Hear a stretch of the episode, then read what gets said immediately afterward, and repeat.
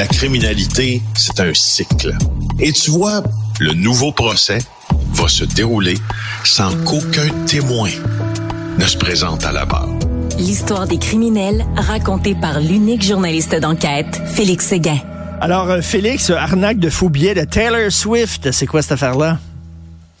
Ben, euh, ça, me donne l'occasion de te déclarer d'ailleurs tout mon amour pour Taylor Swift. Oui, oui, je suis un Swiftie.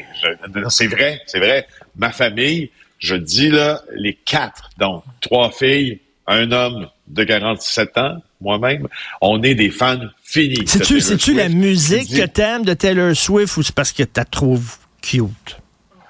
Ah, mais je trouve que c'est une femme euh, superbe, d'une grande beauté, mais j'ai accroché, euh, j'ai vraiment accroché là au long des albums Folklore et Evermore qu'elle a fait en collaboration avec The Nationals, qui est un groupe que j'adore, avec Bon Iver aussi, Bon Hiver aussi, si vous voulez. Cette femme-là s'entoure, évidemment, elle a l'argent pour le faire, mais elle a aussi l'intelligence pour le faire.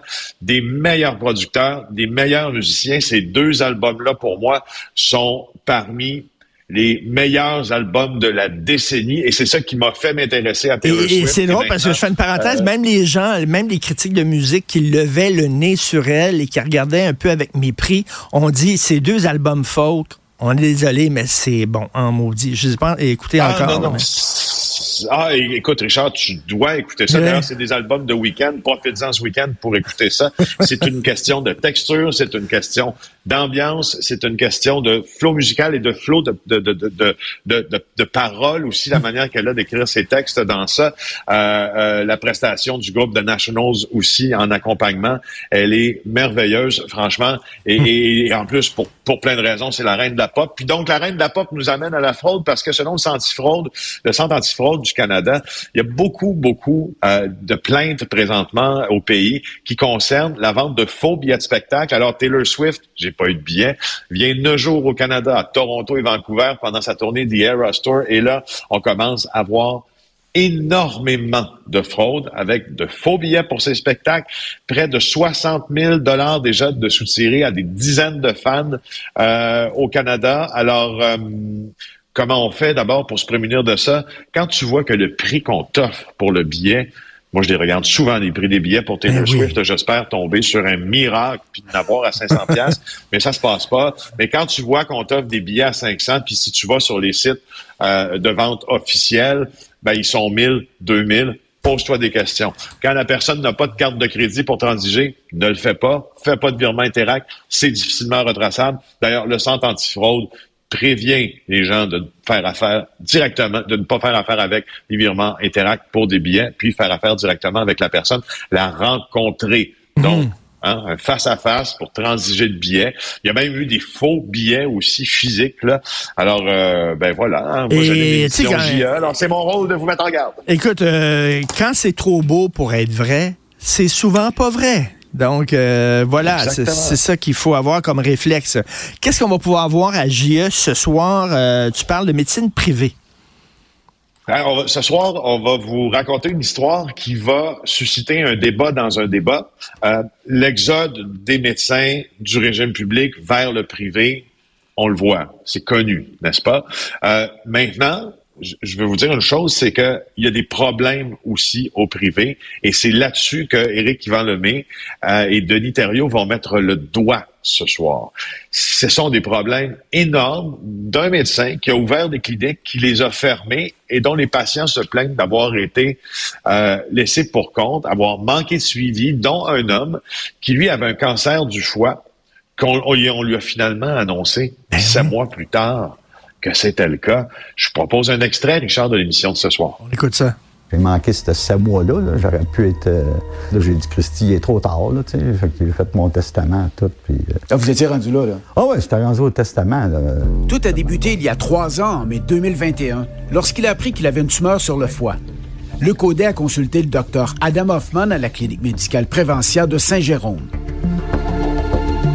Le médecin lui a recommandé de passer une IRM, une imagerie par résonance magnétique, pour déterminer si la tumeur était cancéreuse. Le docteur Hoffman ne l'a jamais rappelé. Ma belle-sœur, elle me fait remarquer que j'ai le front jaune. tu sais, cette journée-là, je filais pas. Fait que je m'envoie mon médecin de famille. Je prends un rendez-vous, je pense que c'était le 20 décembre. Je m'assis dans la chaise, elle, ouvre son ordinateur. Elle dit Oh mon Dieu, vous avez un cancer. Ça fait sept mois déjà que est dans mon ordinateur. Là, moi, je panique, tu sais, je, trouvais ça irresponsable de ne pas m'aviser que j'ai un cancer. Qui devait vous aviser? C'est le docteur Hoffman qui devait m'aviser. Mais pourquoi il l'a pas fait, le médecin? Ben, vous verrez la réponse ce soir à l'émission JE. Bien sûr, on lui a posé euh, beaucoup de questions au docteur Hoffman et sur d'autres sujets aussi. Parce que vous voyez le cas d'un homme qui a le cancer, mais tout réside dans le fait que les, des cliniques privées ou un réseau de cliniques privées euh, qui a été mis sur pied par le docteur Hoffman euh, a été fermé. Puis là, pour une raison, pour une autre, il y a eu un manque dans les suivis, mais il y a des patients aussi qui se plaignent d'avoir été facturés pour des services alors que la clinique était fermée, qu'on prélevait toujours sur leur carte de crédit des frais. Alors, c'est pour vous dire que, euh, bon, je veux dire, on, parfois on fait l'apologie du, du, du, du, privé lorsqu'on veut court-circuiter le régime public, avoir un rendez-vous plus rapidement. Euh, c'est pas juste l'apanage là du public de vivre avec euh, des, délais qui sont parfois indus, puis des problèmes d'organisation euh, aussi. Je vous en passe un papier, vous verrez ça à 20 h ce soir. Mais, mais Félix, en sept mois, là, le cancer, il a le temps de, de, progresser. Là. Euh, écoute, c'est épouvantable. C'est une faute grave qu'il a commise. Ben, il y a une plainte qui a été soumise euh, au Collège des médecins à cet effet-là, puis euh, elle est euh, toujours en traitement. Le, problème avec les enquêtes du Collège des médecins, d'ailleurs, puis ça va être soulevé dans le reportage, c'est que quand on porte plainte au Collège des médecins, si la, le, le plaignant ne voit pas son enquête aboutir et que la personne contre laquelle il a porté plainte n'est pas sanctionnée ou on ne sait absolument rien de ce qui s'est passé dans le processus. Donc, il y, a, une notion dans ça de transparence qui est difficile à, pour les patients qui portent plainte aussi. Alors, euh, c'est pour ça que je vous dis, c'est un débat dans un débat. Là, ben, très hâte euh, de voir ça. Et euh, écoute, je, je, lisais cette semaine qu'il va y avoir des, il y a des cliniques privées qui, toi, ça, cette clinique privée-là a été mise sur pied par un médecin. Mais là, de plus en plus, il va y avoir des cliniques privées qui sont ouvertes par des entreprises qui n'ont rien à voir avec le milieu médical. Tu sais, les autres, ils voient là, que c'est une, une, source de profit. Fait que ça peut être une entreprise, je sais pas, de comptabilité ou n'importe quoi, un agent immobilier, puis lui, il décide, tiens, on va ouvrir des cliniques médicales. À un moment donné, euh, ça pose de sérieuses questions. Le procès Grenon, t'en as parlé. Euh, ce policier-là là, qui avait, euh, qui fallait qu'il surveille euh, Grenon en question, puis qui buvait au cinéma avec une paille, puis qu'il l'a suivi, puis qu'ils ont ramassé la paille, puis qu'ils ont, ils ont pris de l'ADN sur la paille et tout ça. Là, c'est remis en doute. La preuve d'ADN s'est remis en doute par la défense. Mais c'était évident que c'était pour être remis en doute. Je t'avais promis là euh, que le procès Grenon qui dure depuis euh, deux semaines au Saguenay-Lac-Saint-Jean, on était pour le suivre parce que je te le rappelle, il a été accusé euh, du meurtre de Guylaine Potvin par de nouvelles techniques de preuves généalogiques, mais aussi de preuves d'ADN. Puis là, la preuve d'ADN qui a été recueillie sur une paille avec laquelle M. Grenon aurait bu dans un cinéma de, de, de alors qu'il allait voir un film et puis euh, ensuite comparer avec l'ADN euh, trouvé sur les lieux du meurtre de Guylaine Potvin semble concluant selon ce mm. qu'avance euh, la, la, la, couronne dans ce dossier-là. Mais là, la défense, c'était à prévoir, est en train de questionner cette preuve d'ADN-là euh, en disant qu'elle a pu être contaminée, en questionnant euh, le, modus operandi aussi, ou les, les, les, règles très strictes du laboratoire de sciences judiciaires et de médecine légale du Québec. Et puis, c'est une pathologiste là, qui témoigne en disant que non, les règles sont hyper strictes. On pensait qu'il y avait eu une perte aussi dans le suivi des des échantillons, des exhibits. C'est pas le cas. Bref, elle est en train de rassurer cette femme-là un peu euh, tout le monde. Voilà. Ben, l'ADN qu'on a retrouvé sur les lieux du meurtre, c'est son ADN à lui, là. Euh, c'est son ADN. Comment donc, comment ça se fait que ça s'est retrouvé sur le lieu du meurtre?